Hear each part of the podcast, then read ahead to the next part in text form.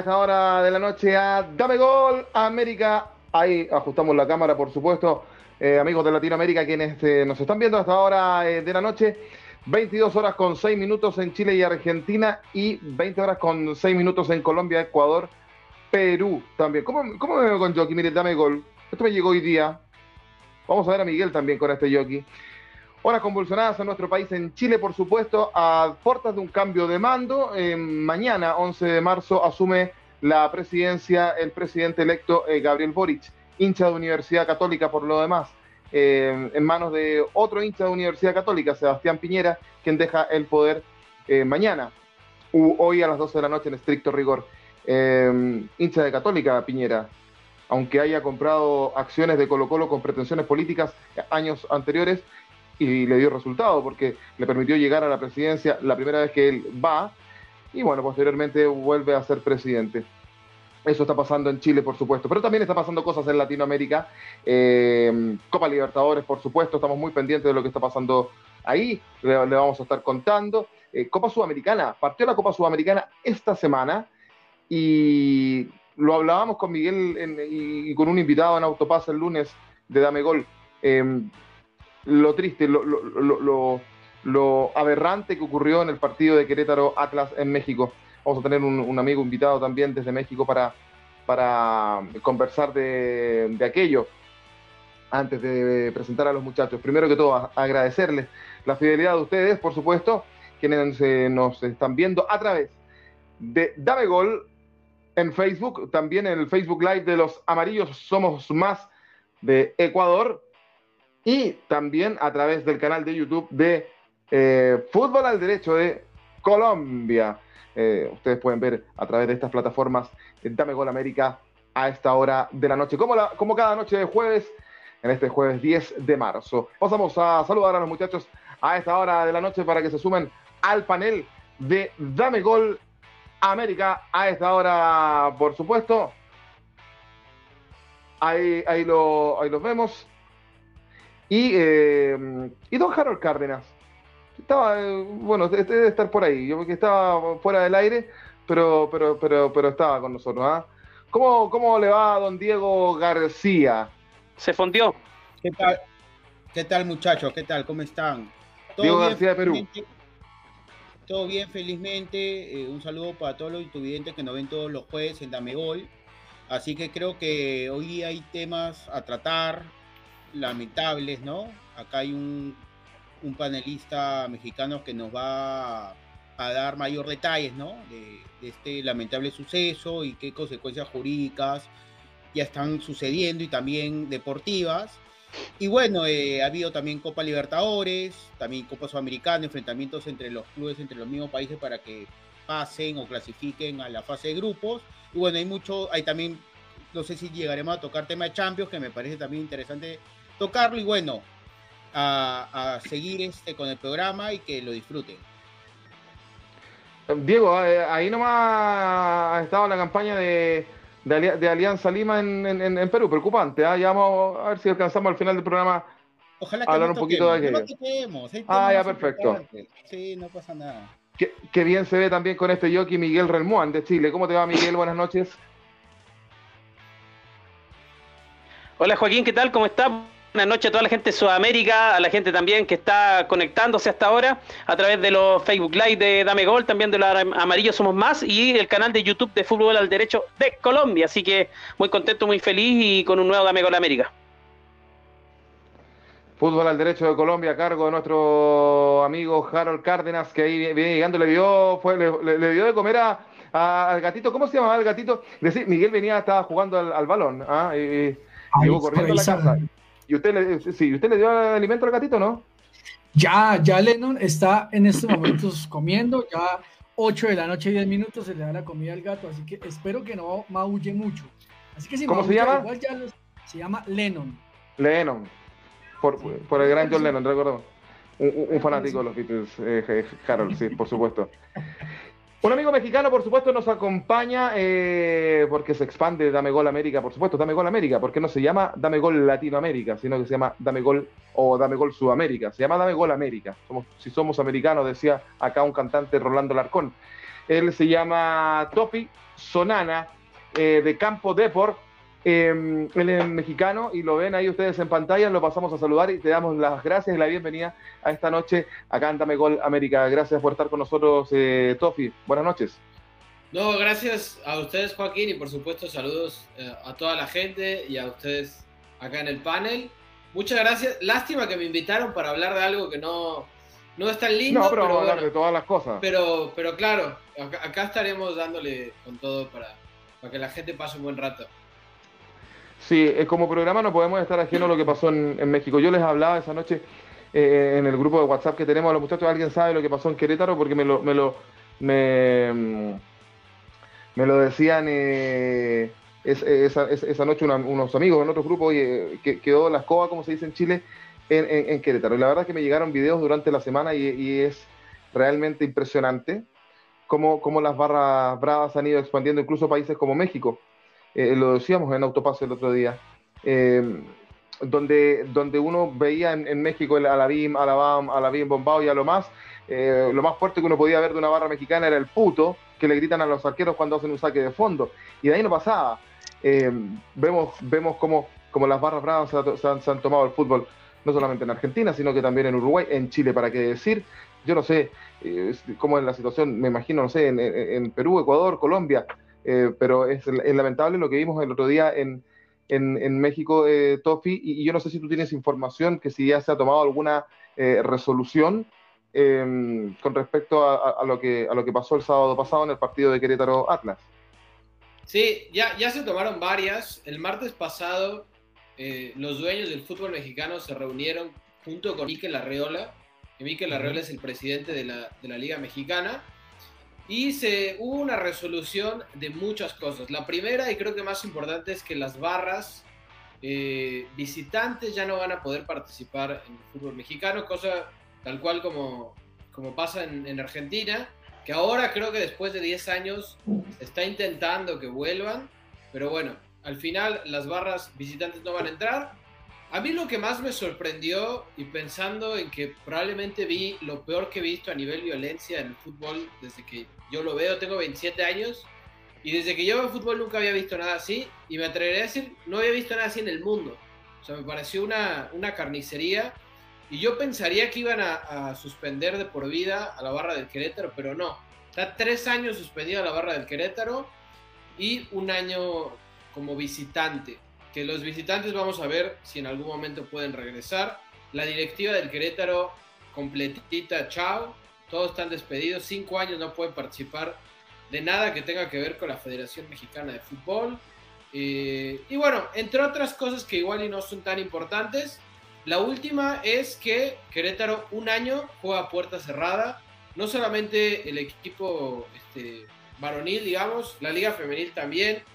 En las inferiores también jugarán a puerta cerrada. Entonces, son muchas cosas que creo que intentaron tapar un poco de lo que realmente pasó, porque creo que las decisiones tuvieron que haber sido un poco más duras en relación a lo que vimos que fue prácticamente una guerra en una cancha de fútbol. ¿no? Eh, Tofi, eh, son importantes medidas que se han tomado. ¿No hubo resta, resta de puntos al Querétaro? No, simplemente perdió el partido. Perdió el partido por 3 Ya. a 0, pero como tal, puntos en contra no. no. Eso parece que en ninguna parte del mundo se toman ese, ese- tipo de resoluciones que parece que duelen un, un- poco más, eh, Harold Cárdenas. Eh, la, verdad que yo, yo, yo, yo, me impresioné porque uno veía los videos y con, con un odio de parte, de, sobre todo de la, hinchada del, del, del Querétaro, ¿no? Eh, yo escuchaba, decía que mueran todos. eh. hay, hay, hay crimen organizado en esas barras, Harold, que tú, ¿cómo, lo ves desde el punto de vista jurídico? También le voy a preguntar a Diego eh, porque da, la sensación de que, que esta gente no está ni ahí con el fútbol, que es gente que va a otra cosa al estadio, no, no, no, no, no, no, les interesa. Decían arriba gallos, pero hablan como hablan del club como si, fuera, no sé, como si fuera un, grupo o, un, no un club de fútbol, sino que un club de delincuentes, de narcotraficantes, no sé cómo llamarlo, que están en contra a, a, a otra, a otro grupo que, que lo ven como un enemigo y no como un rival. No sé si me hago ex- eh, explicar. ¿Tú crees que hay, hay, hay crimen organizado dentro de, esta, de, de esta, dentro de estas barras bravas que son utilizadas como parches para, para otros menesteres? Bueno, eh, primero que todo a Tofi, bienvenido aquí a Mejor América. Espero que no sea la primera y última vez que estemos hablando. Y obviamente, como él lo señala, no, no, por este matiz un poco negativo de lo que está haciendo hoy día el fútbol mexicano en el mundo. Bueno, yo, yo creo que, a ver, eh, Joaquín, nosotros hablábamos de este tema ayer, hicimos un especial con tres abogados mexicanos, eh, dos abogadas, un abogado, y analizábamos, digamos, el contexto jurídico de lo que pasó eh, el pasado sábado. Yo lo voy a hablar desde mi experiencia académica porque, vuelvo y lo repito, yo hice mi, mi trabajo de, de grado, eh, hicimos un estudio del enfoque sociológico de las barras desde el punto de vista jurídico. Eh, lo que vive México, yo pienso hoy que, eh, digamos, es el resultado de, tal vez cómo se ve una sociedad, cómo está la sociedad mexicana hoy día. Eh, y yo pienso que definitivamente el barrismo siempre identifica cómo estamos a nivel sociedad. Esto que dice Topi es la primera vez que yo lo veo, nosotros hemos visto en Colombia cualquier cantidad de veces. A ver, en el, le voy a retratar lo que ha sido el último mes en Colombia. La barra de la Unión Magdalena ingresó al estadio al- en pleno partido a golpear a los jugadores de la Unión Magdalena después del escándalo que hubo también a nivel mundial de ese partido en donde la Unión eh, extrañamente le gana a Llaneros en una jugada eh, que dio la vuelta al mundo. Pero es tan malo el nivel que la barra entró a pelear. Eh, Tuvimos el año pasado un lamentable hecho, igual, invasión de campo, pelea entre hinchas de Nacional contra eh, hinchas de Independiente Santa Fe. Vimos literalmente cómo hinchas de Nacional golpeaban contra eh, el piso de concreto, estallaba en la cabeza de un muchacho de Independiente Santa Fe. Vimos la semana, el domingo hubo clásicos regionales en Colombia, eh, en el partido entre Bucaramanga y Alianza Petrolera, literalmente los muchachos de las barras agarrados a machete, literalmente y tirándose ladrillos. Entonces, eh, el tema de las barras de fútbol, yo siempre, digamos, he intentado hablar desde, el barrismo, desde una, mirada un poco más positiva. En Colombia existe un concepto dentro de la ley que se llama el barrismo social. Pero una cosa es que exista el barrismo social como una herramienta de salida para visibilizar las cosas buenas de las barras y otra es caer en lo que pasó el, sábado en México. Entonces, eh, si ustedes miran más allá, que era lo que yo le proponía ayer a la gente, eh, miremos más allá de la violencia y, y de lo crudo de las imágenes, porque además yo vi, las, yo vi los videos, eh, pude verlo solamente 15 segundos, no quise ver más, porque realmente las imágenes son deplorables. eh, uno no puede creer que el ser humano puede llegar a caer tan bajo en ese tipo de situaciones. Pero el barrismo tiene una serie de connotaciones. Primero, políticas en este caso, sin duda alguna se está hablando de temas políticos. Segundo, las barras, no las de México solamente. Las barras, al menos estamos hablando de Latinoamérica, el tráfico, el microtráfico es bastante fuerte porque el barrista, eh, lastimosamente, eh, consume drogas. Eh, y, y yo pienso que no hay que satanizar el consumo de drogas, pero sí obviamente cuando hay un exceso pasa este tipo de cosas y viene el famoso microtráfico. ¿Eso qué genera? Que entonces se vuelve un negocio. También, ¿qué hay detrás? La barra es un grupo muy numeroso que tiene un gran poder al interior de las instituciones. Y eso genera que los presidentes de los equipos, por lo general, pacten con las mismas barras para que los protejan. ¿Y cómo, y qué hay, digamos, como intercambio que existe?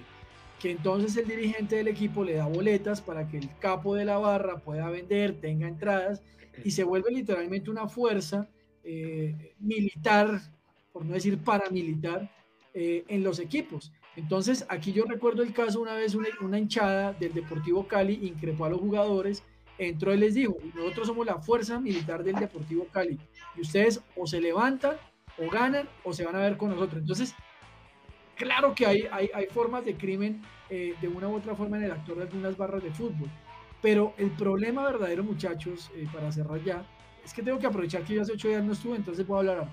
Entonces, el problema es que eh, en, en los contextos de los países aún no se ha entendido bien cómo es el funcionamiento de una barra, qué tiene positivo, qué tiene negativo y cómo se debe tratar estos temas. No podemos caer simplemente en hablar de los delincuentes y ya no, esto tiene un trasfondo mucho, mucho más fuerte. Así que, digamos, eso es lo que uno tiene para decir. Por último, La semana pasada, la barra del Deportivo Cali en Colombia, en teoría le pide permiso a los dirigentes del Deportivo Cali para hacer una serie de fotos en su estadio, colgar los famosos trapos, eh, pero dice la dirigencia del Cali que fueron, eh, digamos, eh, burlados en su buena fe y además de las fotos de los trapos de ellos, subieron trapos del Deportivo Independiente Medellín. Para la gente, el trapo literalmente son las banderas de las barras. Y cuando usted pelea con otra barra, pelea por los trapos para, digamos, denotar poder. Eso es un escándalo y eso en un equipo decente no se puede permitir. Lo cierto es que el barrismo nuevamente vuelve a estar en el ojo del huracán, eh, no solo en México, eh, es en toda Latinoamérica. Es un fenómeno muy fuerte que definitivamente no tiene que, tiene que ser combatido de alguna manera. Ahora, ni siquiera he hablado del tema político, porque las barras ya mueven temas políticos. Así que este es un primer compás de lo que hemos visto aquí en México y lo que vemos en Colombia. Diego, se decía eh, que, y lo conversábamos el otro día con Miguel y nuestro invitado también, eh, que, también es, de México en, en el lunes, eh, en Argentina, decían los medios de comunicación que había viajado un grupo de hinchas de Racing que lo llevó el grupo Pachuca. Esto fue confirmado. Yo no sé si Tofi tiene la misma información. No, sí es cierto. Andrés, Andrés Fassi, que actualmente es el presidente de Talleres de Córdoba. Eh, fue durante mucho tiempo miembro de la directiva de, Pachuca, que de hecho Pachuca es dueño de, una parte de Talleres de Córdoba. De hecho, tienen también, ese grupo tiene a Everton de, Viña del Mar, en Chile. tienen muchos equipos alrededor del mundo. Andrés Fassi quiso traer la idea de las barras de Argentina a México se habla de que vino gente de Arsenal y vino gente de Racing a enseñarles cómo se tenía que la movida. Pero el tema acá es que la, barra, entre comillas, del Pachuca nunca dio ningún problema. Era una barra familiar. Iban familias, era más como una porra, como se dice en México. No tanto una barra que hay un movimiento o de droga o hay intereses políticos.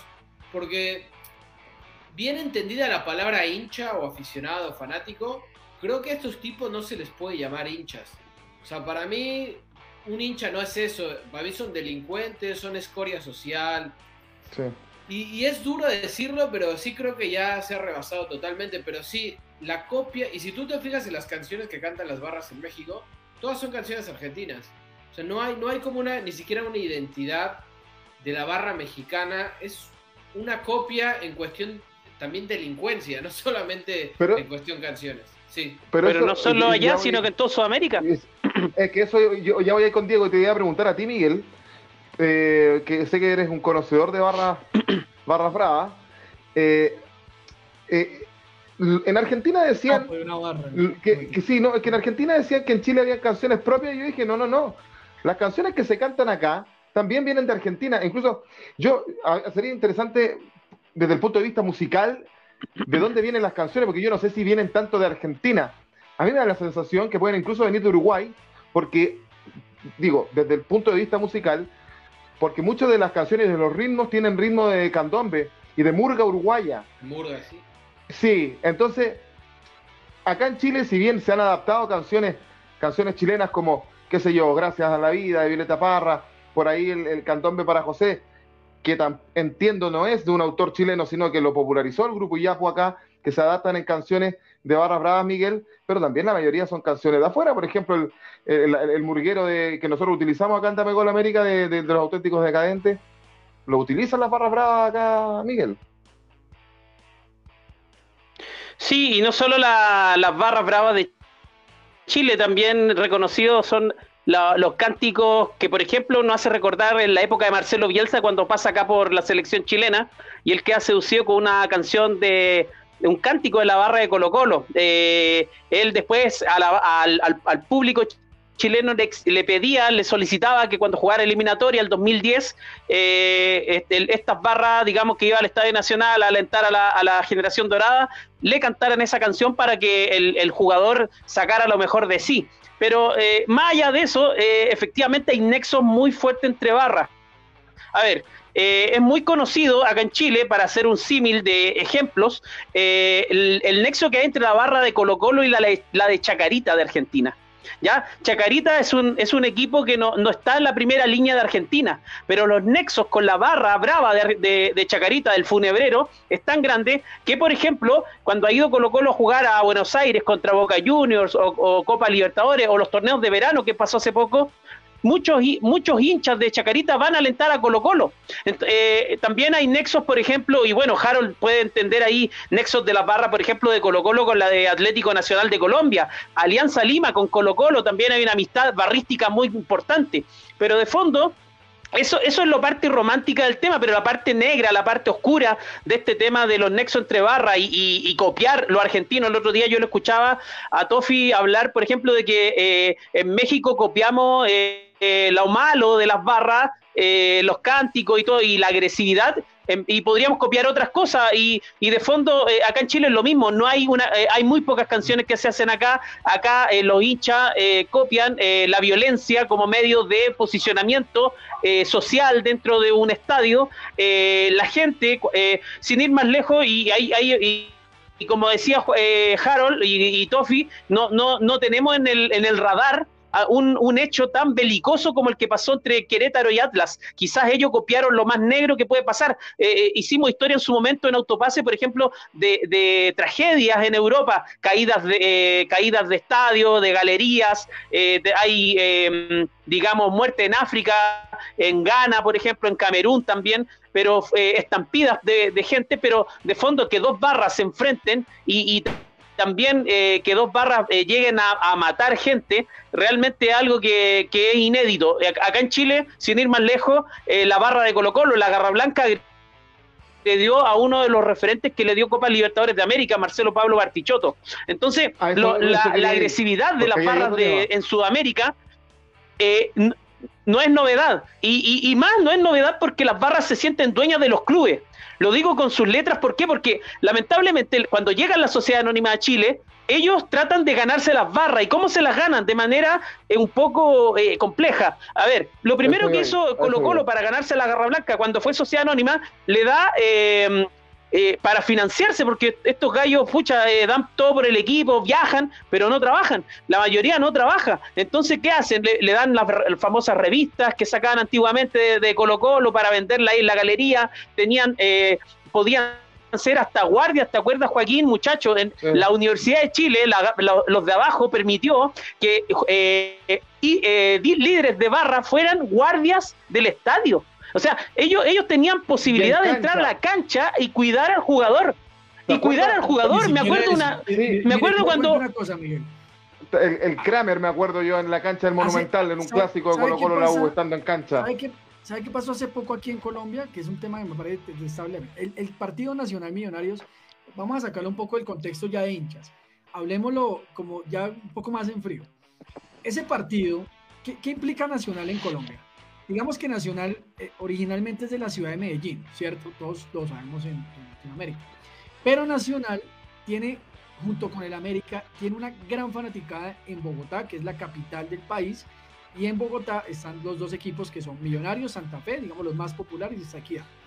Entonces, aquí siempre se ha, se, ha, se ha criticado al hincha bogotano por no ser hincha de Millonarios o de Santa Fe y ser hincha de Nacional, que es de otra ciudad completamente distinta. Aquí hay una, aquí hay una pelea entre Bogotá y Medellín por ese tema. Cuando el hincha de Millonarios quiere ir a ver el partido nacional contra Millonarios en la ciudad de Medellín, no se puede llevar la camiseta de Millonarios porque eso es, eso es un suicidio. un suicidio.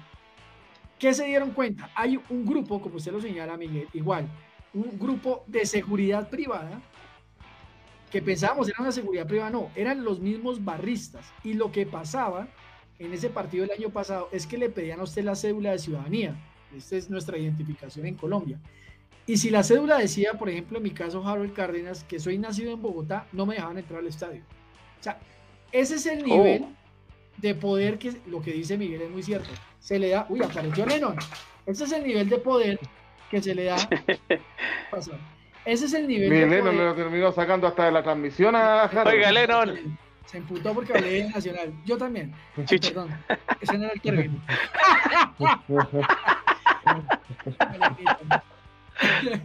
Eh, Mire, se nos, y, se, y se nos, y se nos baja el, después del Lennon, quizás qué, qué, qué champonada se, se mandó. Eh, Diego, te, te quiero consultar a ti. En, en Perú también existe esto, hay, hay como hay, me imagino- nos imaginábamos que hay, hay, hay barras bravas también. Y Miguel puso en la, mesa que era algo que yo quería acotar y que, pasó acá en Chile, que, que eran los vínculos de la, de las dirigencias de los clubes con las barras bravas, que fue, acá fue un escándalo. Eh, ¿Cómo se maneja esto en, Perú? ¿No, han tenido mayores problemas o ya hay también hay eh, de, de- de problemática en los estadios con las barras? No, acá en Perú también sucede el mismo, el mismo problema. No creo con, con el nivel de violencia que existe en Colombia, ni en Argentina, ni en Brasil, pero sí hay violencia, más que todo, eh, todo inicia fuera de los estadios, ¿no? Acá está muy acostumbrado que las barras caminen solas. Por ejemplo, el estadio está en el Estadio Nacional y el distrito está a 30 kilómetros de- del estadio y Mm. organizan eh, los grupos para ir caminando o en buses al estadio. Y evidentemente eh, acá en, en el Perú las barras quedan para enfrentarse. Hay diversos medios ya que, que conocemos hoy día, que es Facebook más que todo, que quedan para enfrentarse. Eh, hace poco, hace la esta semana pasada, justo el día sábado que hubo ese incidente en México, acá en Perú falleció un hincha aliancista por un disparo de un policía. Por un tema que el policía saca el eh, la pistola, evidentemente hay forcejeos y, y de manera involuntaria lo disparó y, el, el- el muchacho falleció. Eh, también hay un episodio porque acá en el fútbol peruano no hay tampoco, cuando juegan clásicos, solamente es partido, cuando es partido local, es la hinchada local, porque aproximadamente en el 2011, yo fui ese día al estadio, eh, en el Monumental, eh, que donde fue universitario, yo fui hincha como Alianza Lima, de un palco votaron a un hincha aliancista y falleció en el acto. Entonces, acá obviamente que sí hubo justicia, eh, condenaron a, lo- a los responsables, eh, pero sí, acá en Perú también se tiene este mismo problema, también el tema de las barras, el tema también yo veo ahí de las entradas, porque cada semana antes acá se regalaban entradas, supuestamente está prohibido regalar entradas a la barra, pero tengo entendido de que cierta, de cierta manera le dan algunos lotes, ¿no? Acá, a- acá las barras, más que todo las que son las más fuertes, ¿no? Que es la de Universitario de Alianza Lima. Entonces, también hay un tema de publicidad, muchachos, porque antes eh, en el Perú permitían ingresar con esas banderolas que llenaba toda la tribuna y tenía la marca de, de- de un producto, y eso también es pagado. Y eso no te cuesta 200 dólares, ¿no? Mínimo 1000 dólares. Si, si Mm. hablamos de una cerveza y llena y toda la gente está con la banderola y se ve la marca, o sea, hay dinero de por medio. Entonces, eh, cuando tú preguntaste si es crimen organizado, no se iría tanto, tendríamos que evaluar, ¿no? ¿Cuál, cuál es la función de, para que sea considerado crimen organizado? Que no es nada descabellado, Mm. Pero lo que se vio en, el, en, México fue el pandillaje. Yo no sé cómo será en México las leyes penales, desconozco, pero yo creo que las sanciones deportivas, lo, lo que ayer les mostré en el grupo, son muy, son muy débiles, ¿no? Y tampoco hay sanciones penales, ¿no? Porque evidentemente los responsables, ¿quién es el responsable de, de la seguridad en el estadio, ¿no? O sea, ten- tendremos que preguntar, ¿por qué pudieron eh, estos hinchas eh, des- eh, de- desbloquear la seguridad del estadio, ¿no? ¿Por qué lo hicieron? Te No lo- habrá te habido puedo ahí... contestar ahora. Sí, a Tofi le quería consultar porque resulta que incluso habían acusaciones donde decían que la policía mexicana estaba coludida con la barra del Sí. Querétaro. Yo no sé si eso es rumor y que le habían abierto las puertas para, facilitado para, para, para invadir la zona Atlas. Claro, quería combinar, mire, entonces, claro, hay varios escenarios que no cuadran, ¿no?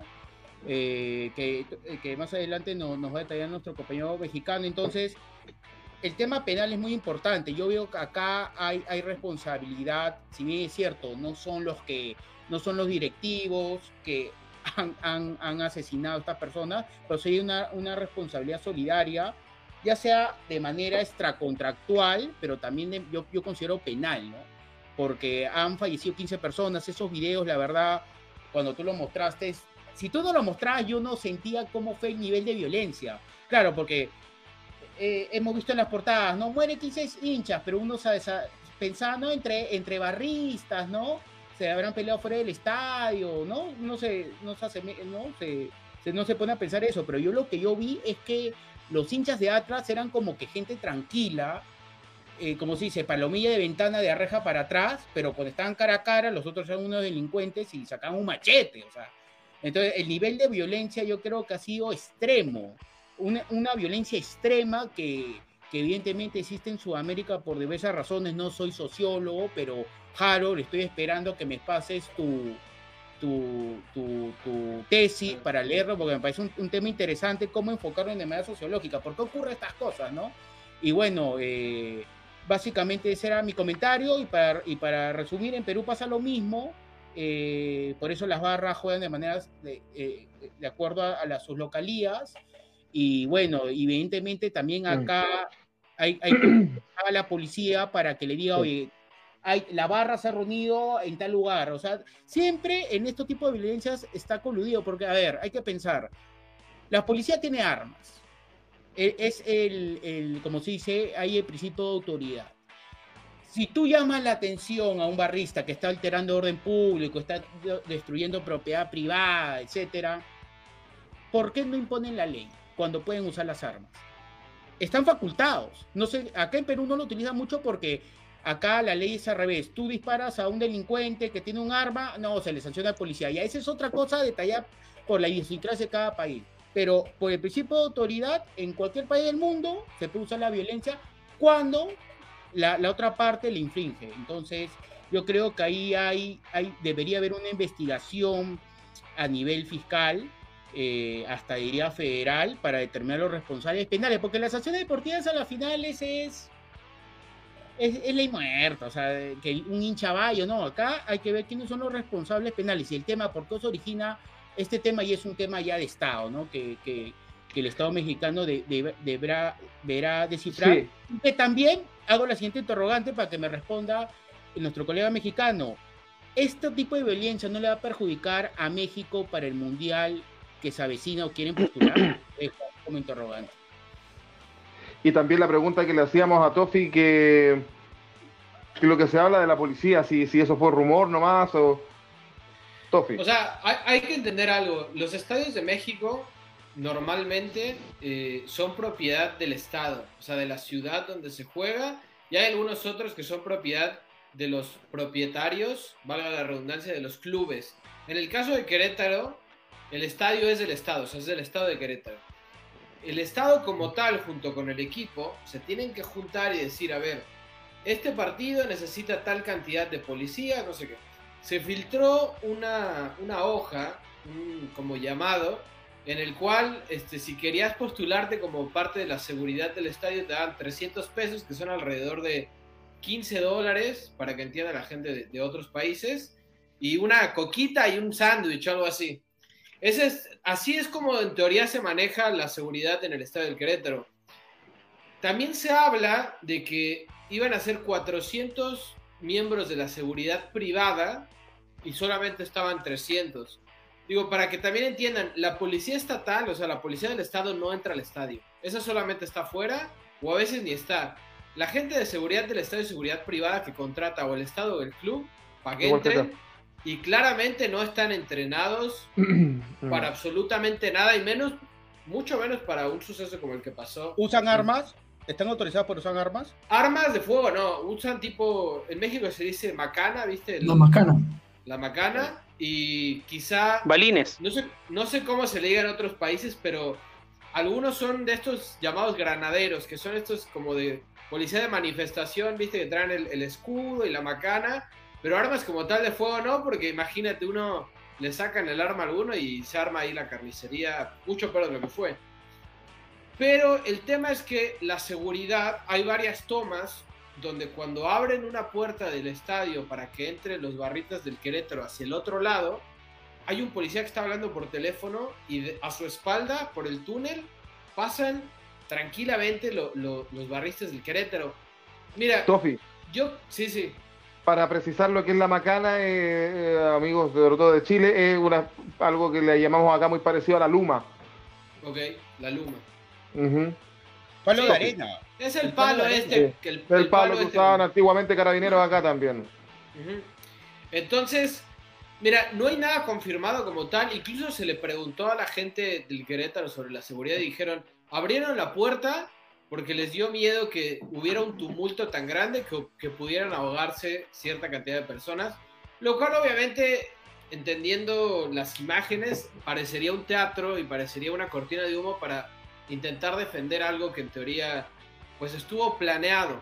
Pero no es algo que, que- se haya comprobado, entonces también sería responsable que yo te dijera, la policía ayudó. Pero se sabe que en México hay mucha mafia. Ahora, hablaba ahora Harold sobre el tema de político y social y que las barras ya prácticamente dominan a los clubes en toda Latinoamérica. Por lo que estoy escuchando acá, más que sentirme tranquilo, me siento más asustado ahora, porque ese fin de semana también en, en- en Brasil este, también le dispararon Sí. a alguien en el, en el clásico Sí. de Belo Horizonte. O sea, es una locura. Cruzeiro Mineiro. Ajá. Entonces, son muchas aristas que hay que, que hay que tratar de ensamblar, pero es difícil. Hay alrededor de 12 detenidos ahora, de los cuales realmente, por cómo se maneja la, la- el sistema penal en México, yo no estaría tan seguro que esos fueron los causantes del problema. Yo no digo que no sean delincuentes, por ahí son de la barra y tiraron un golpe, pero los reales oca- ocasionadores de todo lo que pasó, yo no creo que, que vayan a estar en la cárcel, ni, ni creo que estén cerca de estarlo, porque están bastante protegidos. También se habla, cosa tampoco comprobada, de que había dos miembros del cártel de Jalisco, que es un cártel este, eh, que, contrabandea droga en, el- en la barra del Atlas y que los fueron a buscar. Miles de cosas. O sea, también, ahora, para que entienda la gente, Atlas Querétaro no, no es un clásico, ¿eh? no es un partido eh, ni siquiera que tiene como cierto choque. La única situación que se habla es que el Querétaro eh, descendió, perdón, el Atlas descendió al Querétaro en el 2007 y desde ahí se traen como cierto rencor, pero ni siquiera es un partido, viste, que dijeras América Chivas o América Cruz Azul, estos que tienen como más pique, no lo son. Y no es la primera vez que pasa eso en la cancha del Querétaro, ha habido muchas broncas ahí durante, desde hace varios años. Perfecto. eh, ha sido este, este- este tema lamentable que ha ocurrido en México eh, con las barras del Querétaro y, Atlas. Se tomaron decisiones importantes, de todas maneras, más, más osadas que, que cualquier decisión que se haya podido tomar, por lo menos acá en Chile cuando pasan este tipo de cosas. Claro que lo que ocurrió allá no lo habíamos visto eh, en ninguna parte, quizás en la, en la- en la peor época de, los- de los hooligans ingleses. Antes de cambiar de tema, estamos, eh, le, le contamos que estamos haciendo Dame Gol América como cada noche de jueves a través de los Facebook Live de Dame Gol de los, Amarillos Somos Más de Ecuador, a través del canal de YouTube de Fútbol al Derecho de Colombia, donde ya tenemos comentarios. ¿Qué pasa con los comentarios hoy día, Harold? ¿O Miguel? Vamos con los comentarios, vamos con los comentarios. Sí. Bastantes hoy. Hola amigos de Amegol América, hoy los acompaño como siempre, dice Viviana Castillo, un saludo para Viviana, como siempre ahí conectándose. Eh, Angie Duca, hola, buenas noches muchachos, saludos, un saludo para Angie desde Estados Unidos que siempre nos sigue en Fútbol al Derecho. Buenas noches a todos, dice Pablo Alejandro Vázquez en Facebook. Buena compa, Miguel. Dice Viviana Castillo, amigos, quisiera preguntar si ustedes saben si la FIFA se pronunció. ¿México da garantías para un mundial? Eh, considero que sí puede haber delincuentes, pero también las barras. Escuché que estas barras se odian desde hace mucho atrás. También era una crónica de muerte anunciada. Se sabía lo que iba a ocurrir. Sloan Kane. Muy buenas noches, panel. Un placer escucharles. Saludos, Miguel. Viviana dice, México no puede ser sede del Mundial en el 2026. Luisao Espinosa, un gran saludo para Luisao, eh, con quien hicimos ayer un programa de fútbol al derecho Europa genial. Buenas noches a todos. Fácil, el impulsor de las barras en México. Solo Atlante es mexicana. Ah, dice aquí, a ver qué dice acá Luisao. Aquí la única barra que es pasional es la de Plaza Amador, que provocaron un incidente casi fatal con el Tauro, se refiere a Panamá. Acá vamos, vamos muchachos, tenemos que ganar. Jorge Ormazábal dice, buenas noches queridos amigos de la América Latina. Me siento encantado de lo multinacional de este programa. Relativo a las barras y la violencia, ¿será que en los tiempos actuales se ha estado dando que las barras son el aglutinamiento de jóvenes que se van faltos de iniciativa de desarrollo, de visualizar un futuro de esperanza, de una vida mejor se identifican con estos grupos donde domina la violencia sin límite y allí descarga su acumulada ira? Permítame, porque yo en, en ese trabajo sociológico que hacíamos, eh, y me parece importante señalar lo que dice aquí Jorge, eh, mire, la barra se compone como una familia y el barrista entiende, porque si uno mira el extracto, eh, a ver, cultural, popular y social, eh, muchas veces el barrista eh, tiene un extracto muy, muy popular. hay problemas de violencia de familia y evidentemente en el lugar donde encuentra un escape es en la barra y lo asumen como una familia. Y es tan fuerte el lazo con la barra que hacen lo que sea por la barra, incluyendo caer en ese tipo de elementos de violencia. Luisao dice, Celtic y Liverpool, you never walk alone. Bueno, muy bien ahí, Luisao. Creo que fue lo contrario, las bandas delincuenciales descubrieron el oasis de las barras en México y ahí es donde entra el meollo del asunto.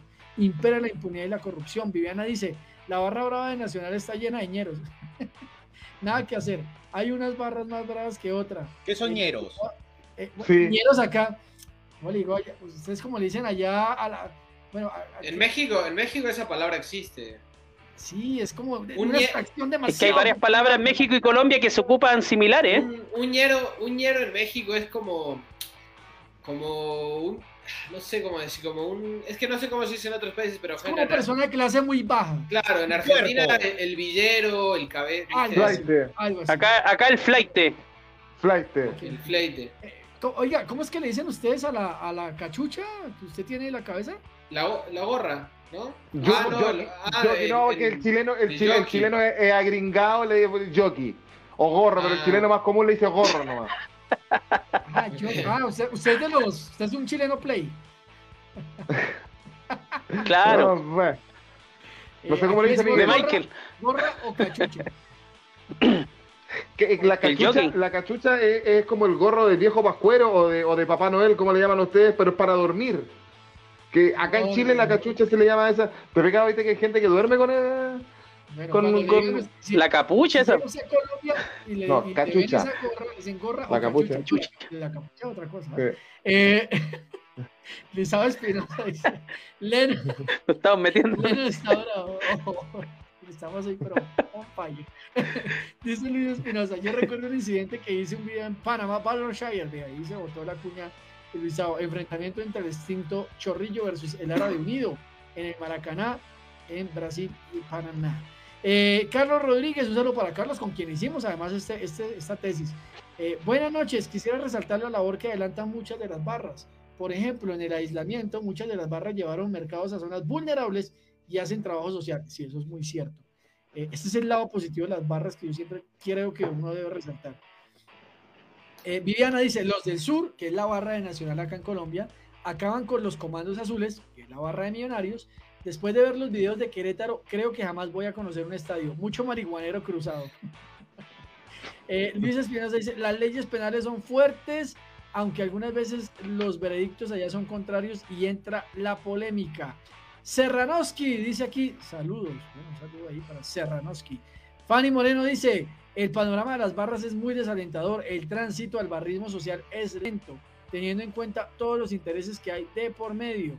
Dice Carlos, de igual manera vale la pena destacar en Bogotá el programa Goles en Paz del Distrito, tratando de generar actos de convivencia y espacio de diálogo entre barristas. Luisao, la policía contribuyó con la violencia en el estadio no actuando y Poli estaba llamándolo mientras un grupo de Querétaro ahí metiéndose en un pasadizo del estadio. Fanny dice, las barras son colectivos manoseados por los políticos, los dirigentes, el microtráfico, la esencia de apoyo a los equipos se perdió. Es lamentable la situación. Jorge Ormazábal dice, las macanas son las porras o bastón de Luma. Eh, dice Luisao, acá en Panamá, la policía sí está presente, lastimosamente no en el incidente, se usa gas lacrimógeno y gas pimienta. Serranoski nos dice, ¿alguno de ustedes fue alguna vez baterista? Yo creo que es barrista. Eh, eh, Baterista yo sí. Aquí tengo una baqueta, de hecho. Eh, no, no, yo, yo particularmente no soy barrista, no fui barrista. Soy un asistente al estadio asiduo, pero, pero siempre me ha interesado el tema y estudiarlo. Y creo que hay una serie de estudios bien interesantes.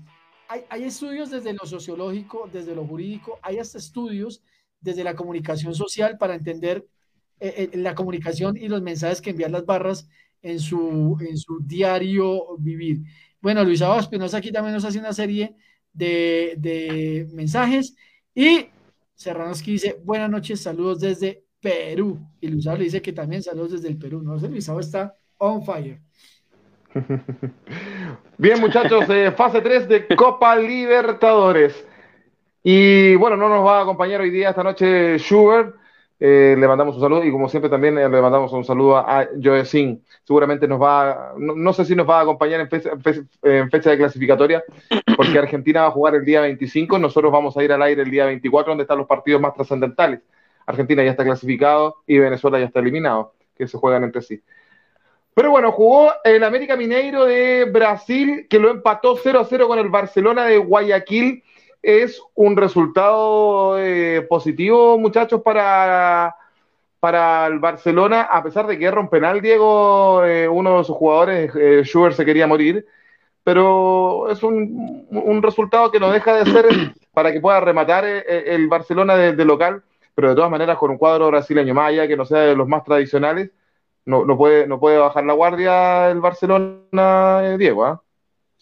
Yo creo que Barcelona ha perdido, si fueran puntos, dos puntos, porque, a ver, tú no puedes perdonar a un equipo brasilero, estás en el minuto 92 y te fallas un penal, yo creo que me animo a decir que ese penal va a ser la diferencial para que Barcelona Ecuador no pase a la fase de grupo de Libertadores. Yo creo que, que ese penal le va a costar la clasificación. Así de manera lo mismo, te lo digo. ¿Opinas lo mismo, Miguel Relmuán? No, no, no opino lo mismo porque Barcelona, el, el, el América Mineiro me sorprendió. Yo pensé que era un equipo mucho más discreto, pero tiene lo suyo. Es un equipo que tiene bastantes jugadores de experiencia, y pero Barcelona se hace fuerte de local y la va, a, va a sacar la tarea. El gol de visita también que se haya salido de esta etapa de las de los torneos acá en, en, en varios torneos en Sudamérica eh, hace que, y lo vimos en Champions, hace que, que, la, que las definiciones sean mucho más estrechas y que la chance de poder clasificar siempre esté. Así que me parece que el Barcelona va a clasificar a la fase final de Libertadores. Eh, ¿tú, ¿tú, sigues Copa Libertadores, Tofi, o no? Claro, me, me encanta. De hecho, ahí en el, en el programa este, donde me descubrieron, donde me ficharon para estar hoy, Este, yo, a mí siempre me molesta porque yo soy muy, muy seguidor del fútbol sudamericano y me gusta verlo también como para, porque mucho sudamericano viene también a jugar a México y sí. para entender un poco de eso, pero sí me gusta mucho los Libertadores. Incluso a nivel pasional, y digo, ahora hablamos de barras y cosas un poco violentas, pero a nivel pasional me parece el torneo más lindo que hay en el mundo, la Copa Libertadores. Ya Incluso me, Champions. Bien, Tofi. Bien, Tofi. Sí. ¿Queda alguna pincelada al final vamos a, vamos a, a dar a la Champions también que está que igual Allá está arriba hay dos que no. Sí. Eh, Lo hizo diferente. O sea, a Es ver, un a mí me contexto gusta la. Libertadores, pues el glamour está en la Champions, pero en, en la- en el glamour de la Champions juegan sudamericanos. O sea, ¿cuál es el problema? No, claro, el nivel futbolístico en Champions es mucho mayor, pero claro, el, el- todo el contexto que hay detrás del fútbol sudamericano me parece muy, muy interesante. Sí, claro. Pero después de ver el partido de ayer de París, de Real Madrid contra el París partidazo de todas maneras. No, claro, partido- obvio. Usted ama el Extasiado. fútbol. Esos son los partidos que uno hace Sí. que ama el fútbol. Bueno, yo no tanto porque yo odio al Real Madrid, pero la ¿Qué verdad, o pasa? sea, perdón, perdón si ofendo, perdón si ofendo gente acá, este, no sé, este, si Lo, de Benzema ayer fue increíble. Benzema es Y, un y- monstruo. y- y Francia gana el Mundial de Rusia sin Benzema, imagínate. Pero volvamos a la Copa Libertadores, muchachos. Eh, eh, bueno, eh, Harold, tú, en Barcelona, este Barcelona de Guayaquil, este Barcelona de, de Sugar Swing, ah, eh, eh, eh, eh, Sí. ¿clasifica a, a fase de grupo o la va a tener complicada con el América Mineiro? Oiga, le digo una cosa, yo no sé cómo Sugar Swing puede criticar tanto al Barcelona a veces. Ese equipo, ese equipo primero viene siendo semifinalista de Copa Libertadores, que ya le hemos dicho mil veces, no es cualquier cosa lo que hizo Barcelona de Ecuador.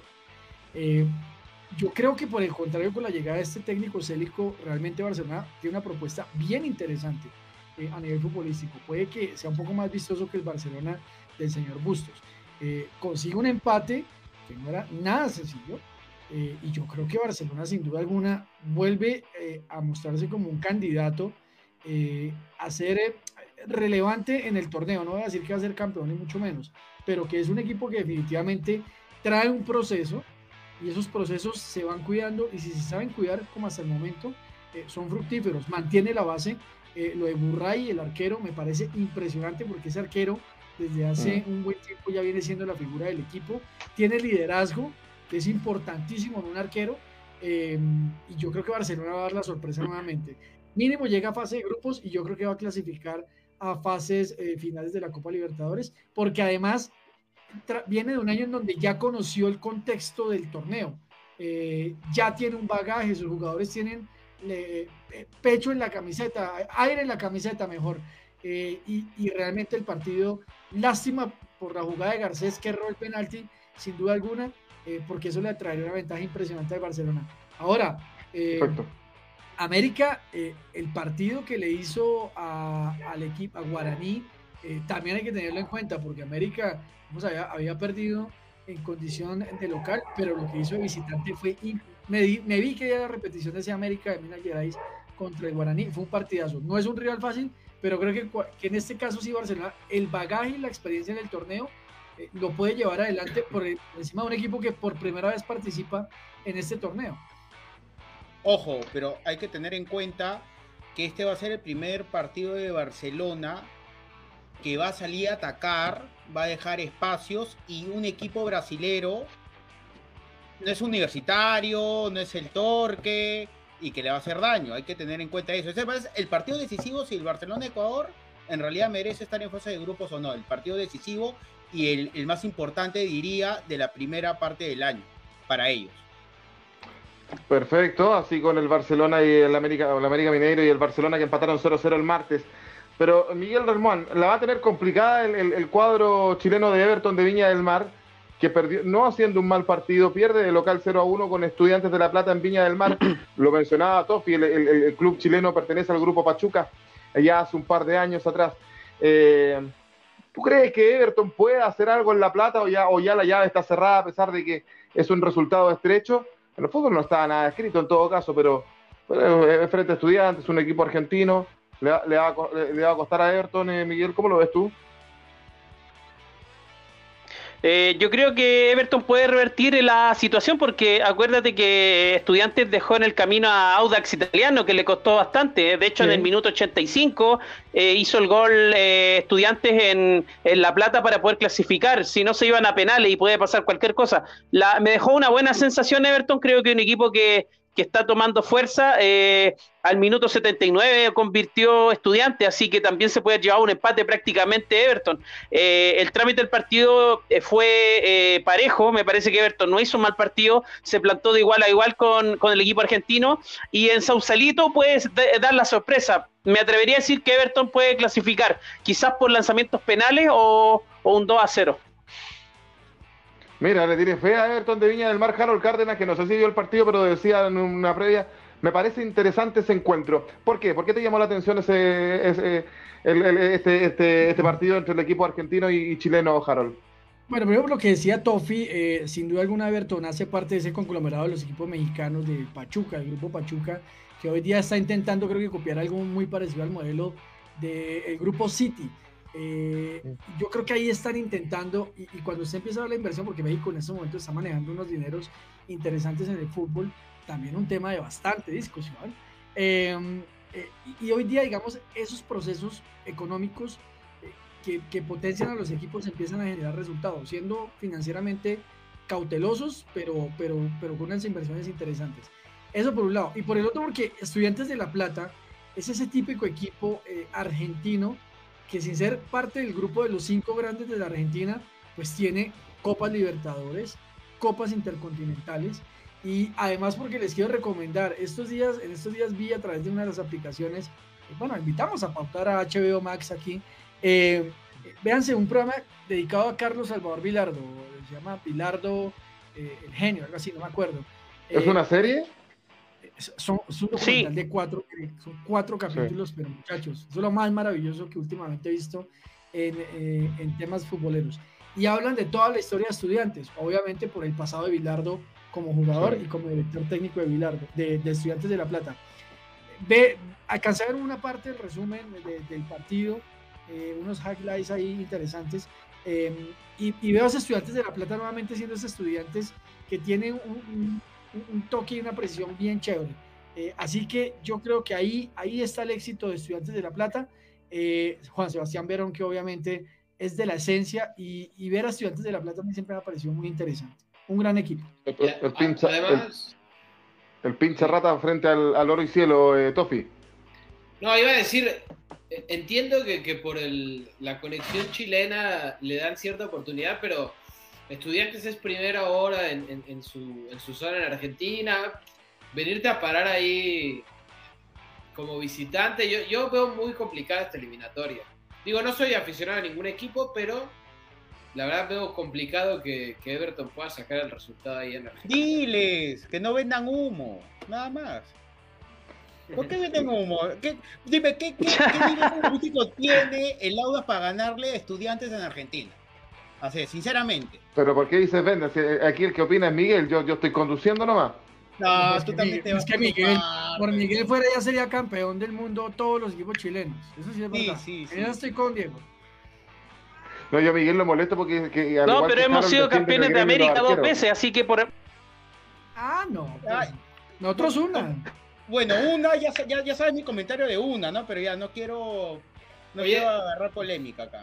Que no Y la, y la U de Chile no le gana de Strongest con un hombre menos, siguen 0 a 0, ¿eh? Así que, no sé, ¿ustedes son de No. la U? No, Sí. no, no, no, no, hay que corregir. Está No. jugando la Católica, La Católica, Católica de, de Ecuador, perdón, perdón. de Ecuador, de Jorge Miguel sí es de la Ah, de Chile. ok. La U, Sí, la U porque de, la Católica, la Católica de Chile está en zona de grupo ya por, por haber ah, ok, salido la, U de, la U de Ecuador, ok, ok. No, que la U de Chile en Chile no le, no le gana ni a, ni, ni- ni a su mamá. Esa es otra historia. Cuatro se comió con Colo Colo el otro día en, el Monumental. Y hay, un- hay una polémica acá. Eh, paréntesis, no, tiene, no tenía dónde jugar su partido de local la Universidad de Chile este, esta fecha, porque no tiene estadio propio y está ocupando el estadio de Unión Española, pero le toca enfrentar a la Unión Española. Y nadie le quería prestar el estadio. Bueno, en el estadio de San Luis de Quillota de la, de la segunda división, el equipo de Yodesing, eh, el, municipio, el municipio de Quillota le facilitó ese estadio. Pero no, Joaquín. está jugando en 71 minutos la Católica de Ecuador frente a The Strongest de Bolivia, van 0 a 0. Se está jugando en Ecuador, en Quito, ese partido. Joaquín, una pregunta, que tengo esa, ese interrogante. Yo tenía entendido que la U de Chile jugaba en el Estadio Nacional, ¿no? Que viene a ser la Está casa cerrado. de la selección chilena. Ya, ¿qué pasó? ¿Lo están arreglando? Se está remodelando. ¿Pero qué Se hace está años? remodelando y, y en segundo semestre tienen que abrirlo porque incluso, yo lo, se lo decíamos, se vendieron entradas para, para un par de conciertos. Uno es de Bad Bunny, que, que- que se, que se colapsó para, para octubre de este año, y para eh, Dua Lipa, que viene en septiembre. Y el estadio tiene que estar disponible eh, para esas fechas, eh, pero todavía no lo está. La U el año pasado jugó de local en Rancagua, en el estadio donde juega los Higgins de Rancagua, al sur de... a- o ¿Es sea, de eso, queda al sur de Santiago. No, eso queda al sur de Santiago, a una, una hora aproximadamente, 45 minutos, 50 minutos hacia el sur, en la región de Higgins, y, y- y ya tenía que salir de, de Santiago la U para, para ir a jugar de local. Este año lo está haciendo en Santiago, en el estadio de la Unión Española, Santa Laura, pero les toca enfrentarse a la Unión. Entonces no podían invertir la localidad y no, no tenía estadio la U para jugar este fin de semana. Y ya, como lo decíamos, va a jugar en Quillota este domingo frente a la Unión.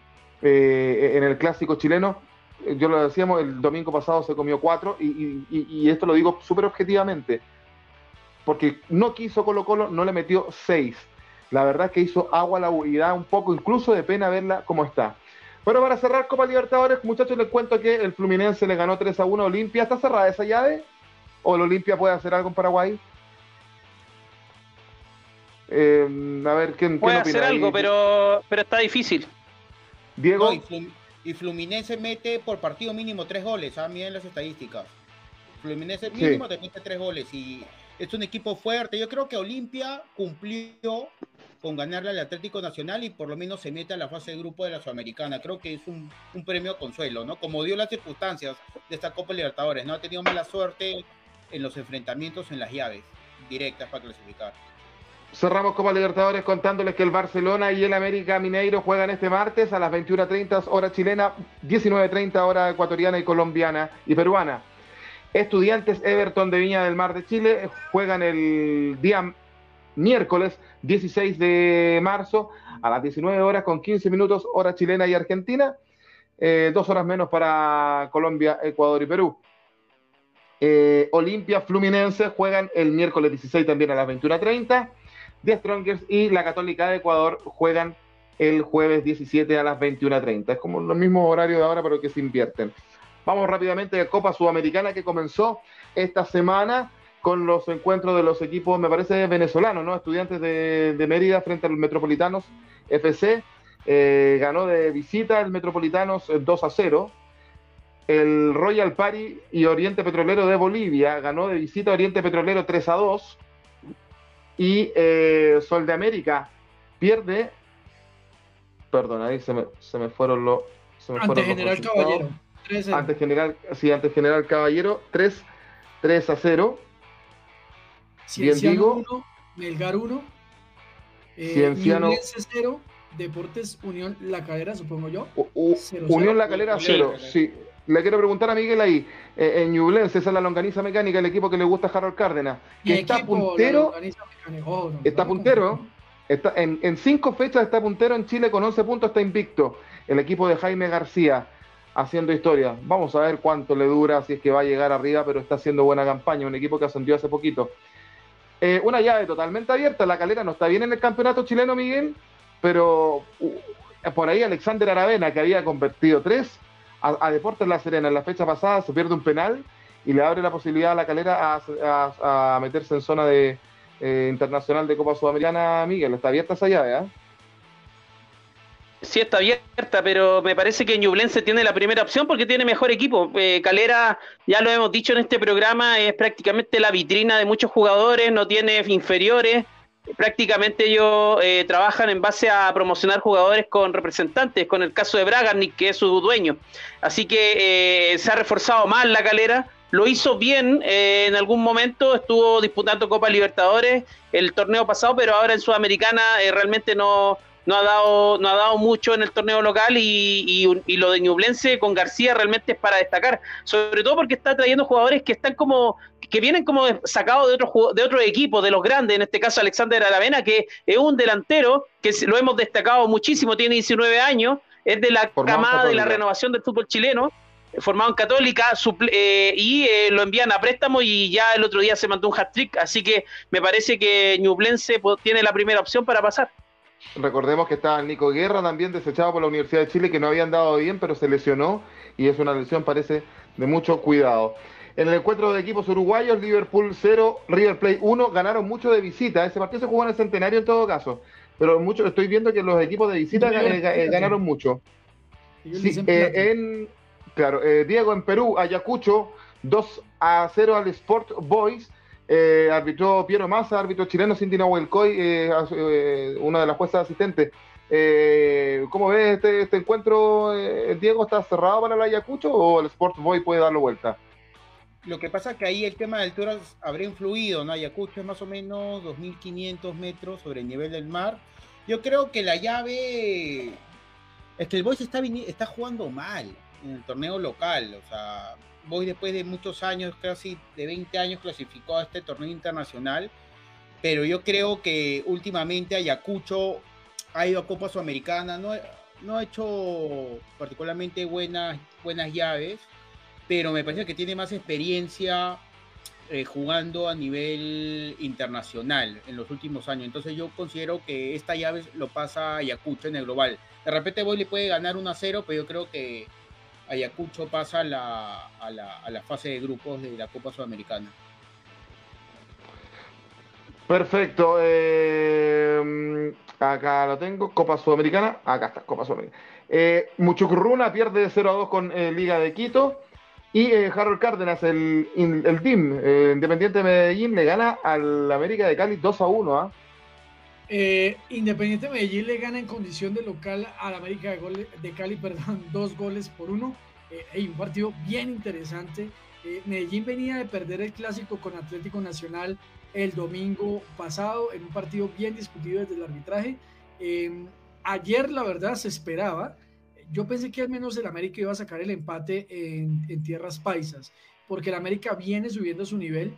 Eh, de tres, cuatro fechas para acá viene consolidando mucho más el equipo Juan Carlos Osorio.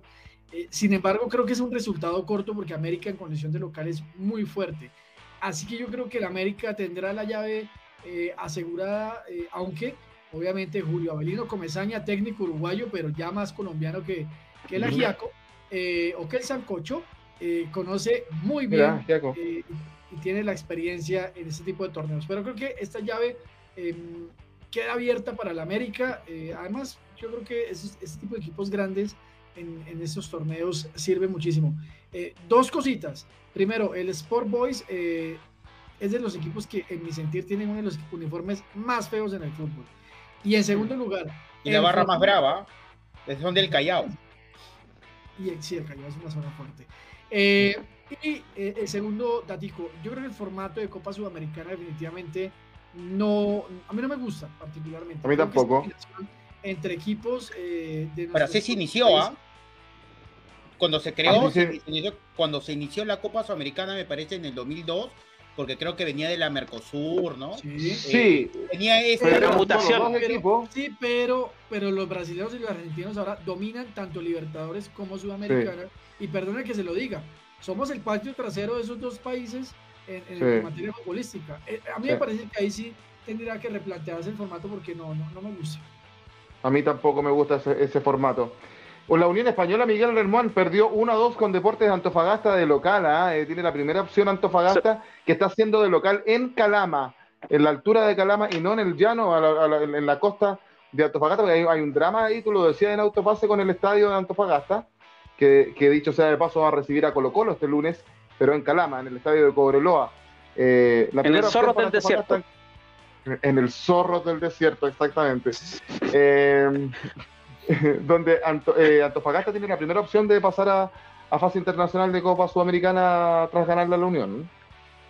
Sí, tiene la primera opción, pero para explicarle un poco a los muchachos que quizás se perdieron esa noticia, eh, Antofagasta, eh, los Pumas son, eh, eh, digamos, hacen localía en el estadio municipal, que ahora es uno de los estadios bicentenarios, un estadio remodelado, pero eh, el alcalde, eh, el actual alcalde le quitó la posibilidad de ingresar porque primero ellos ocupan el estadio sin ningún tipo de contrato.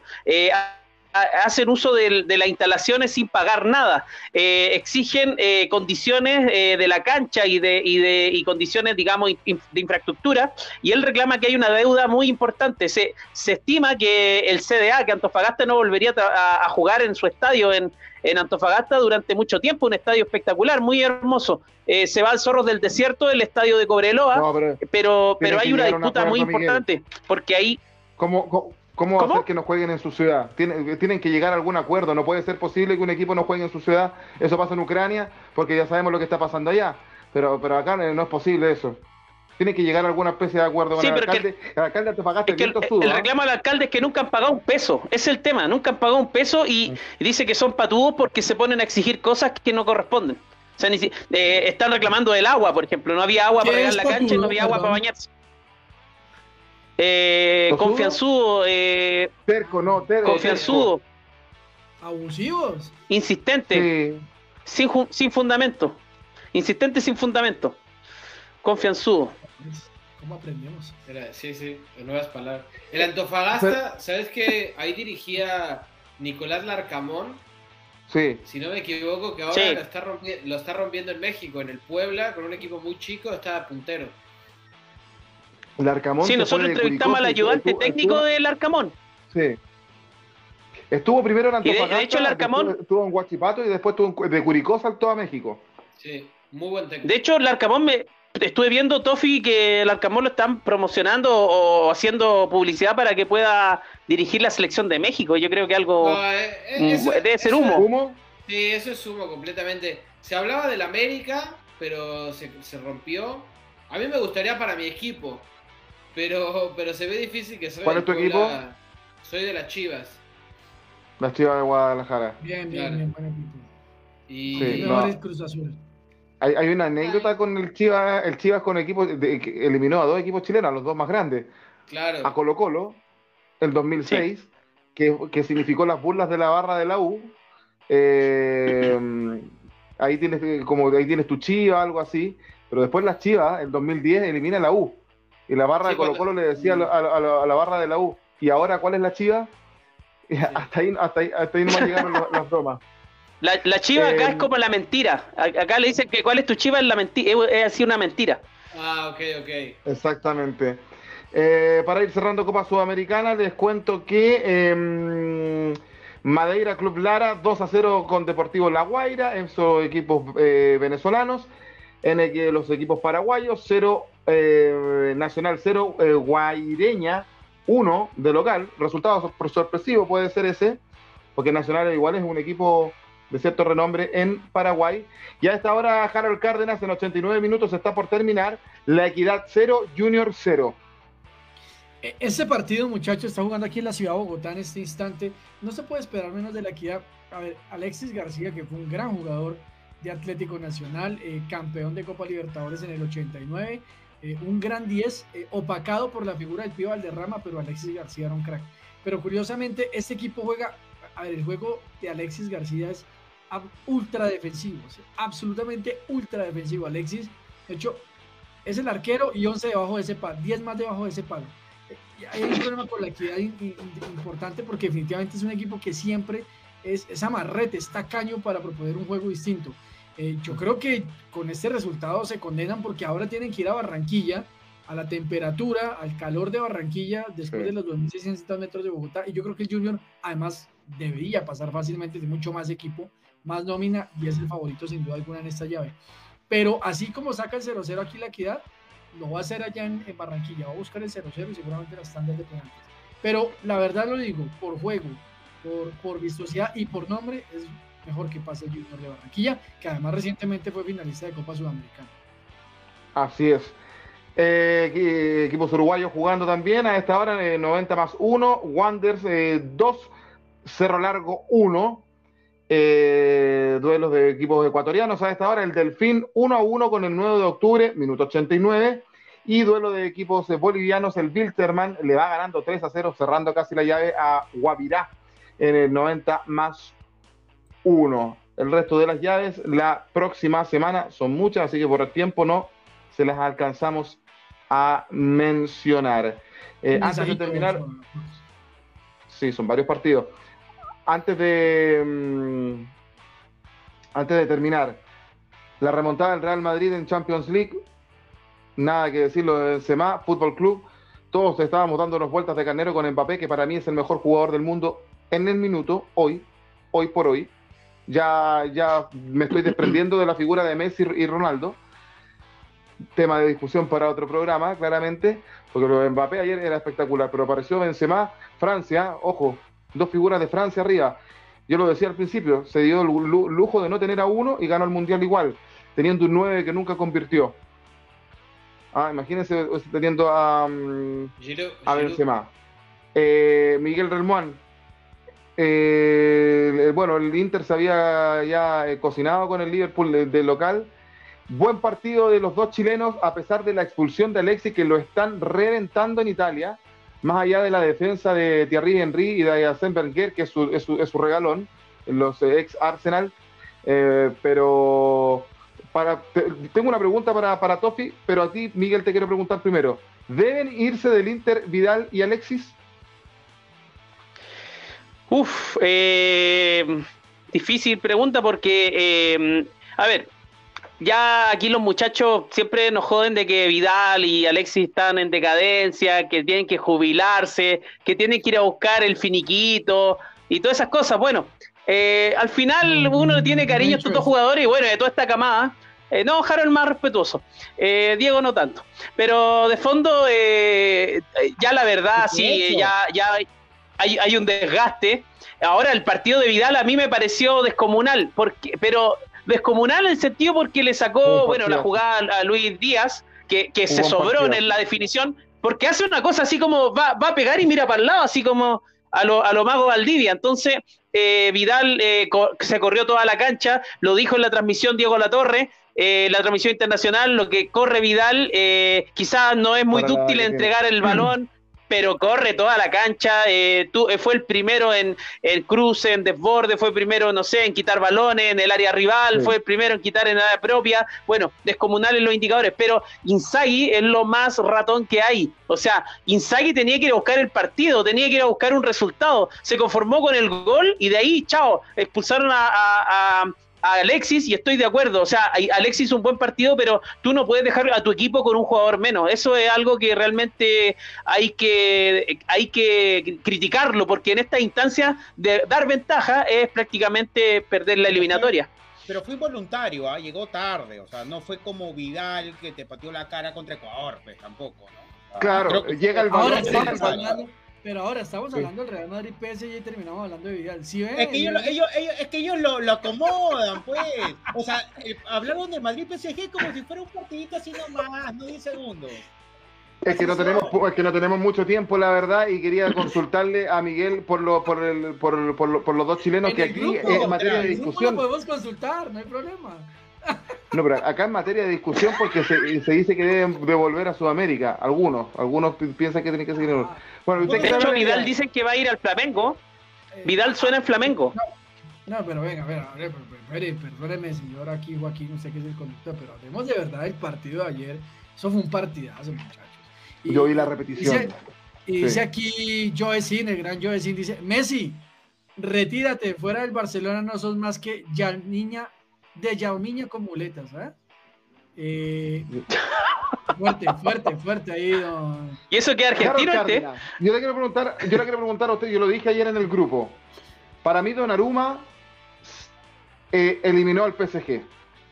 Para mí es un discreto portero, sobre, sobrevaloradito.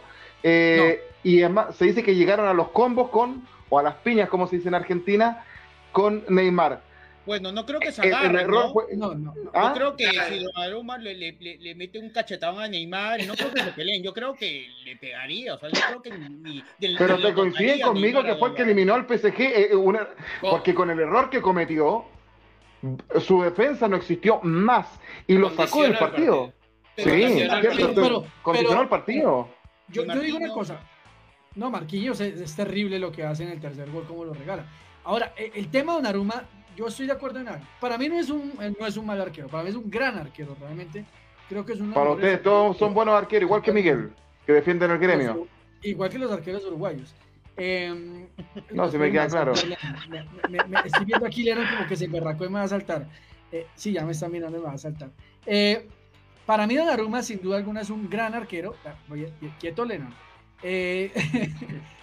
Pero eh, yo creo que ayer sí definitivamente comete uno de esos errores infantiles que no le puede pasar a un arquero de fútbol profesional en esas instancias. Ahí yo estoy de acuerdo en algo.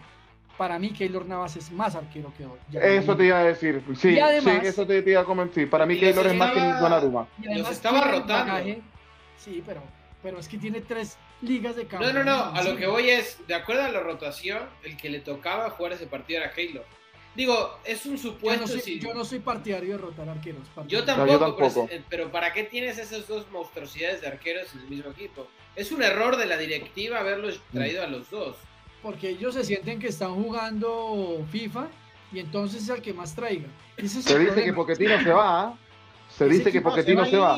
Se tiene que Se ir, ir, fracaso. pero a fin de temporada. Pero, no, pero también, o sea, a ver, lo que dice Tofi, no solamente ha habido un error de contrataciones con el arquero, también contrataron a Sergio Ramos, que está lesionado y no sabemos qué lesión tiene hasta el día de hoy. O sea, si ya estamos sacando cálculos, Sergio Ramos estaría sin jugar un año, porque ha jugado dos partidos, un, un partido y medio que la verdad jugó unos minutos, pero en realidad a competición no juega casi un año. Entonces, Sí. también eh, hablamos de la contratación de Messi. O sea, ha habido varios, yo creo, errores. Y es más, Mbappé se va a ir gratis al Madrid. Entonces, yo creo que Juega eh, mucho el, el tema de la soberbia, de que porque ellos tienen dinero, porque tienen los petrodólares, pueden hacer lo que, lo que quieren, no es así. Y, y, lo, y para terminar mi mensaje, para mí, ayer, y sacándome la camiseta, ganó el fútbol. Porque el Real Madrid es una asociación sin fines de lucro, no es una sociedad anónima, la ganó un club Estado de Qatar, que van a, que van a organizar el.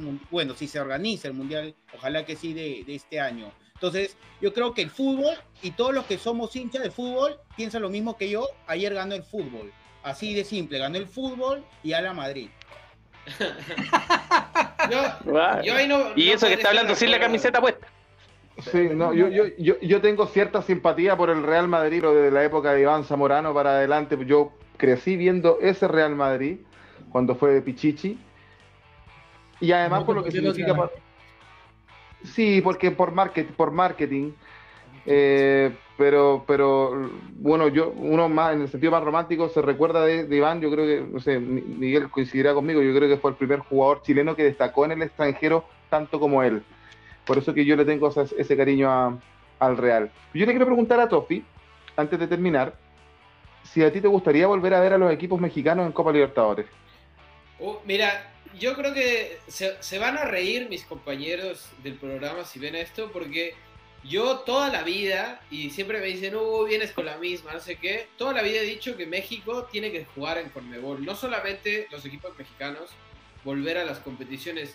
Yo sueño que México juegue en, en Conmebol de verdad, y por supuesto que estaría de acuerdo en que los equipos mexicanos jueguen la Copa Libertadores.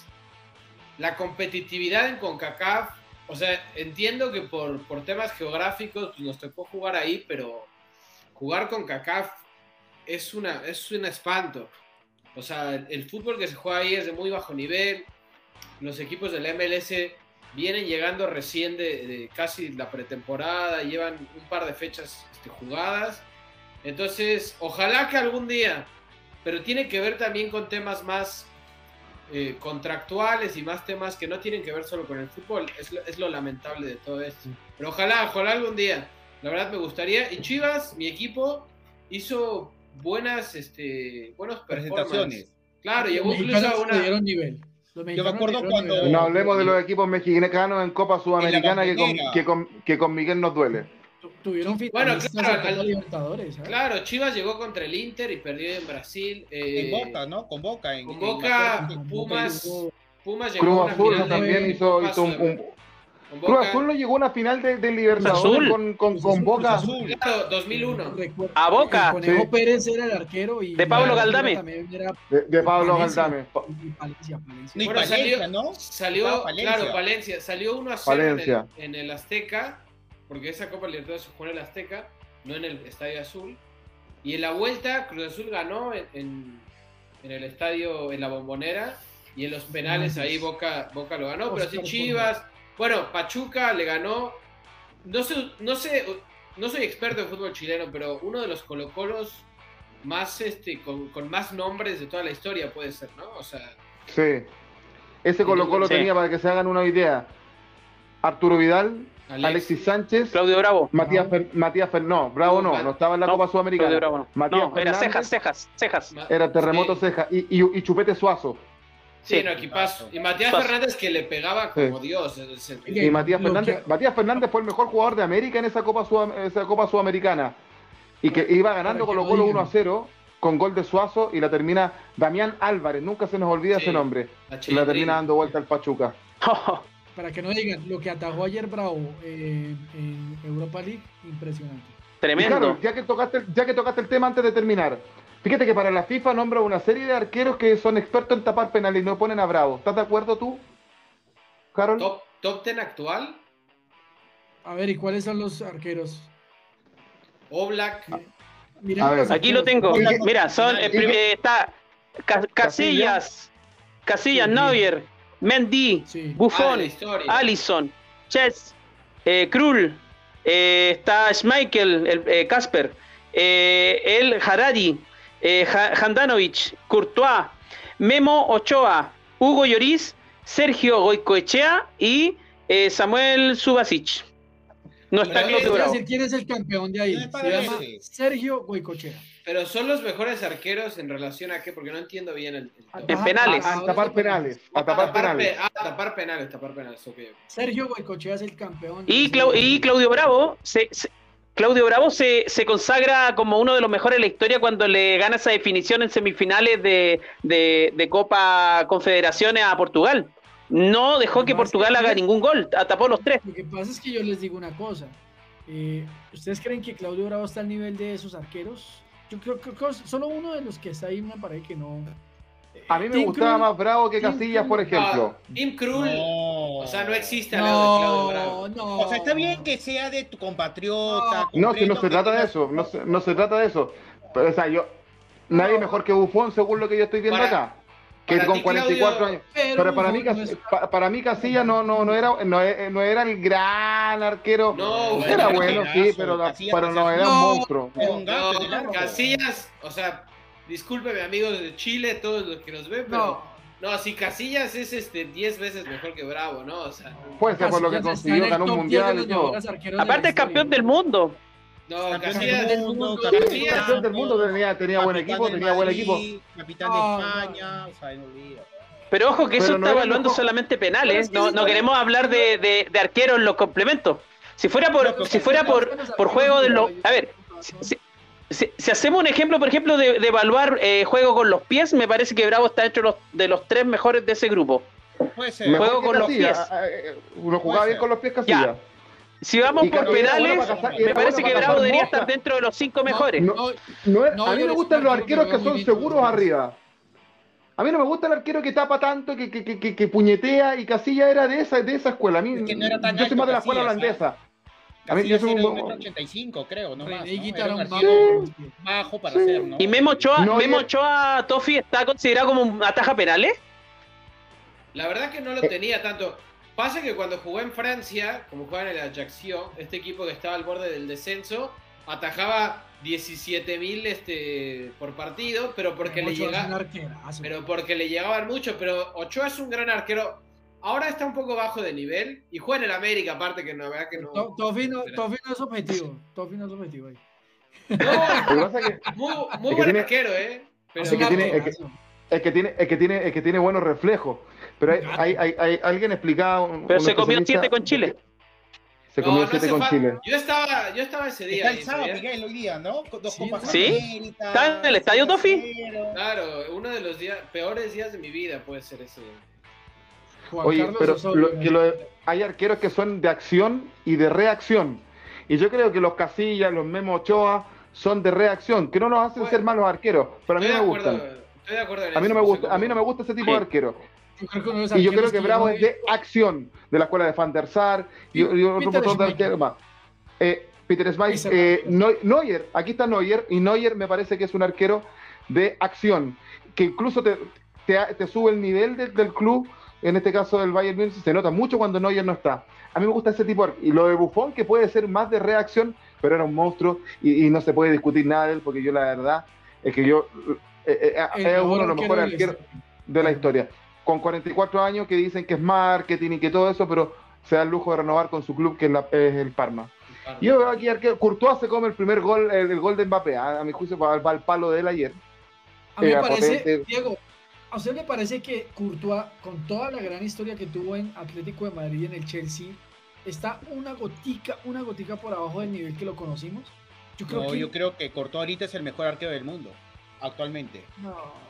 No, Sí. para- No, está con la camiseta puesta. No, lo que está ¿qué haciendo? Courtois en el último año, todas las atacadas que hace, para mí es el mejor actualmente del mundo. Es mi opinión. Ter Stegen? ¿Por qué me critica? Sí ha elevado mucho su nivel, eso es cierto. Pero ¿eh? Stegen ha bajado el nivel. sí Mira, bajado el nivel. compara a Sí. Courtois cuando inició en el Madrid, todo Bueno, nervioso, hasta un partido se tuvo que hacer el cambio porque el hombre estaba tan tan traumado, o sea, con las críticas que, que había con que el titular debe ser Keylor Navas, cuando se fue Keylor Navas, creo que tuvo la tranquilidad y ha ido mejorando. Está Lloris creo- también. Pero no es el en la lista. Atlético del Chelsea. No, claro, yo no creo que no, pero para mí, con él, hacien- no siendo el, el arquero del Atlético de Madrid de hace siete años, ocho años, con eso le basta para actualmente ser el mejor arquero del mundo, para mí. Pero yo quería hacerle una pregunta a, a Tofi, que creo que es importante, porque he visto en las eliminatorias que México ya no, va a, mundiales últimamente, pero no con esa eficacia y comodidad como antes. Entonces mi pregunta es, ¿por qué el fútbol mexicano, a mi parecer, ha bajado de nivel? Y si la MLS ya le superó como liga. Bueno, rápido, lo del MLS. Yo vivo en Estados Unidos y te puedo decir que la MLS en organización es una liga espectacular, pero en nivel futbolístico creo que todavía está por debajo de la de México. Y mira, te podría hacer un programa completo porque llevo escribiendo un texto que algún día quiero hacerlo libro, que se va a llamar ¿Por qué México nunca va a ganar el Mundial? Te puedo hablar una hora. Pero uno de los principales factores es porque están premiando demasiado a, a que vengan eh, jugadores extranjeros en México. Hay 10 jugadores extranjeros por equipo. No tengo nada en contra de los extranjeros. Me encanta que vengan jugadores de otros países, pero me parece que ya está muy elevado ese número.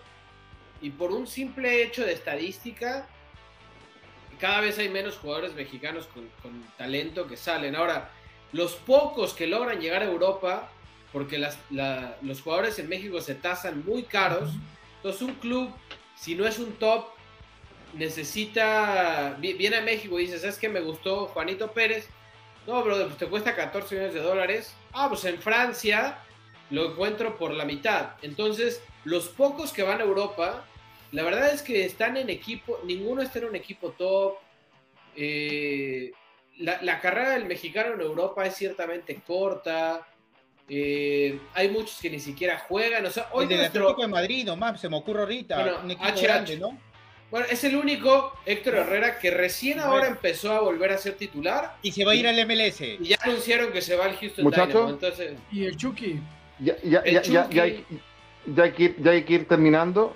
La encuesta era por arqueros tapa, tapa penales, pero ya va a haber eh, tema para discutir que mejor arquero de la historia. Según para, para Harold Cárdenas es Buffon, pero algunos que dicen que es Lev. Yashin, Lev, Lev que Tiene que tiene, pero- sí, que ha sido el único arquero balón, ba- eh, eh, balón de oro. Está, está para la discusión. Ahora los arqueros tapa penales, Miguel, yo creo que este tema lo podemos dejar para autopase, para discutir con los arqueros nuestros, porque acá también aparecía otro que tapaba penales en Chile, eh, que era el Rambo Ramírez. Ambos, curiosamente alguien me decía, y los chicos van a decir, aquí estos están con la camiseta puesta, pero alguien me dijo el otro día, ¿por qué los arqueros de Colo Colo en la historia han sido buenos para tapar penales? Y no deja de ser, salvo el Loro Morón que no, no atajaba. Eh, pero eso lo podemos dejar esa discusión Aquí- también, Miguel, para autopase, entre. Bravo, Bravo, Rambo Ramírez, para discutir con los arqueros nuestros. Y ustedes seguramente en sus países también deben tener arqueros que son buenos para. Y, Guita, que era un personaje, claramente. Pero a mí me parece que de todos estos arqueros que están acá, debió haber estado bravo eh, con relación a la pregunta. Arqueros tapa penales. Y no está. Ayer nomás, el otro día, por el, por el Betis, hace que esté, que esté el Betis vivo en, en Europa League. Si no fuera por Bravo. Le tapó a Santos Borré. Sí, la tapada de Santos Borré y otras tapadas que tuvo en ese partido, porque si no hubiese sido por Bravo, y lo digo objetivamente, el Betis sí que ya no tendría chance en Europa League. Señor. Eh, bien, Sí. muchachos, interesante, interesante programa. Eh, agradecemos la fidelidad de usted y a Don Tofi, lo dejamos invitado para otros programas. sí, por favor, muchas gracias por, por invitarme. Claro que acá estamos a la orden cuando quieran. Y cuando vaya a Chile, a ver si me invitan allí unas vieiras con un buen vino o algo así. Con, con gusto. Este, Por supuesto, de acá, acá tiene que venir a la comuna de San Bernardo, aquí lo vamos a recibir, Tofi. está bien, La- perfecto. la- Muchas gracias. La comuna de San Bernardo. Y A comer saludos a completo. todos. Y si me permiten rápido, no solamente, digo, si les interesa el fútbol mexicano, estamos en Campo Deportivo, Deportivo by Hunt todos los lunes. Sí. Pero si les gusta el fútbol internacional, las historias, todo, tengo un podcast de fútbol que los invito a ustedes también a escucharlo. Juego Peligroso Podcast, así nos pueden encontrar en todas las plataformas. Entonces, eh, pues muchas gracias y abrazo a toda la gente que, que, que los ve. Un gusto. Bien, muchachos, a ustedes, gracias Tofi, y a ustedes también que tengan un excelente fin de semana, eh, Harold, Diego y Miguel, y agradecerles a ustedes que nos vienen a través de, eh, en nuestro programa Dame Gol América, en nuestras plataformas digitales de No Mediar Nada Extraño, nos encontramos el próximo jueves, cuando ya sepamos qué equipos de la fase 3 de Copa Libertadores clasifiquen a fase de grupos. Entiendo que el día, no te- tengo la duda, si es 21 o 23 de marzo que va a ser el sorteo de Copa Libertadores, y 23. ahí vamos a saber el 23, un día antes de clasificatoria, así que el programa el 24. No solamente vamos a hablar de clasificatoria, así que le vamos a dar un, un pedacito ahí para que analicemos cómo quedan los grupos de Copa Libertadores, donde van a estar algunos de nuestros clubes, por supuesto. Que esté muy bien, que les vaya bien. Ha sido Dame Gol América. Hasta el próximo jueves de No Dan Nada Extraño. Los esperamos con Miguel el lunes en Autopase. Buenas noches. Chau, chau, chau, chau, chau, chau, chau. Chao, chao, chao, chao, chao. Cuídense.